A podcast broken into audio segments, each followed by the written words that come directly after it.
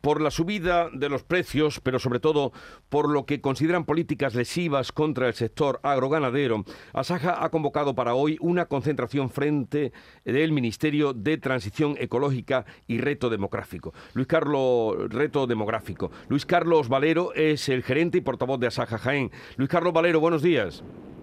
Hola, ¿qué, ¿qué tal? Muy buenos días. Le imagino por el ruido que ya en camino hacia Madrid, ¿no? Efectivamente, vamos varias lanzaderas en coches de distintos puntos de la provincia de Jaén para asistir a esta concentración frente al Ministerio de Transición Ecológica que realmente, aunque no lo parezca, tiene una incidencia muy importante en nuestro sector, ya que maneja varios parámetros, entre ellos el más importante, el principal factor de producción que tenemos los agricultores, especialmente el olivar, que es el agua. Y, el motivo de, esta marcha, de este viaje a Madrid, eh, el objetivo, ¿qué pretenden ustedes hacer oír o, conseguir? En principio lo que te estaba manifestando, ¿no? El Ministerio de Transición Ecológica ha sacado un montón de disposiciones que nos hacen muchísimo daño, aparte de otros ministerios, ¿no? no vamos a hablar de, agricultura ni de, por ejemplo, empleo, que es un desastre lo que nos han hecho, nos vamos a centrar en este Ministerio de Transición Ecológica y hay varios factores. El primero que te apuntaba, el del agua en la provincia de Jaén, es bestial lo que ha hecho. Ha eliminado de un plumazo en el nuevo plan hidrológico que quieren presentar, que por supuesto lo tenemos recurrido, todas las obras hidrológicas que había en Andalucía y especialmente aquí en Jaén, como son las conducciones de la presa de Siles con 25 millones de euros y la construcción de una nueva presa en la cerrada de la puerta con más de 40 millones de euros que solamente han dejado cinco para un estudio. Eso se lo ha cargado de un plumazo. Inclusive no podemos aumentar las dotaciones bajo ninguna circunstancia y el olivar sin agua evidentemente no anda.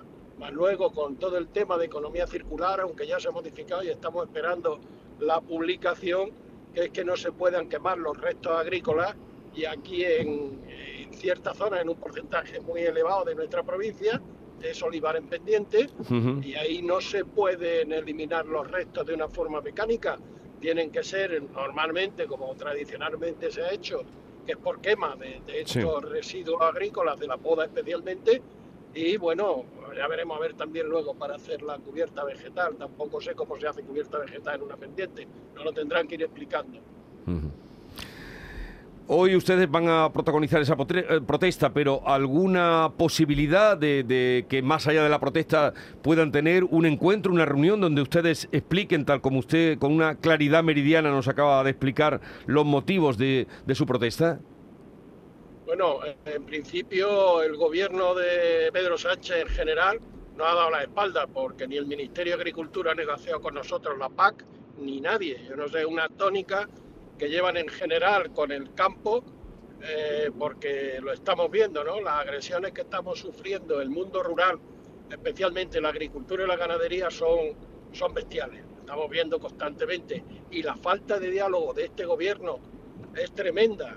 Lo da todo por hecho, todo es decreto, decreto, decreto ley, real decreto, y gobiernan a espaldas de los administrados, en este caso te vuelvo a repetir, especialmente de agricultores y ganaderos, y en general del mundo rural, ¿no? Porque esa España vaciada, ese despoblamiento es por algo y es por la falta que está de atención que tiene el gobierno hacia estos lugares. Eh, son básicos, lo hemos estado viendo durante la pandemia, que nosotros hemos sido esenciales, no hemos parado nunca atendiendo al resto de la sociedad y ha sido pasarse la pandemia y lo que han hecho es volvernos la espalda. Tuvimos una manifestación monstruo con más de 400.000 agricultores, cazadores el año pasado, no hace, hace unos meses, no hace un año en Madrid, que eso cualquier gobierno tendría que haber tomado nota.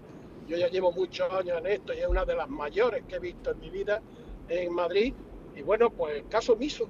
No nos ha dicho, por ahí te pudras, ¿no?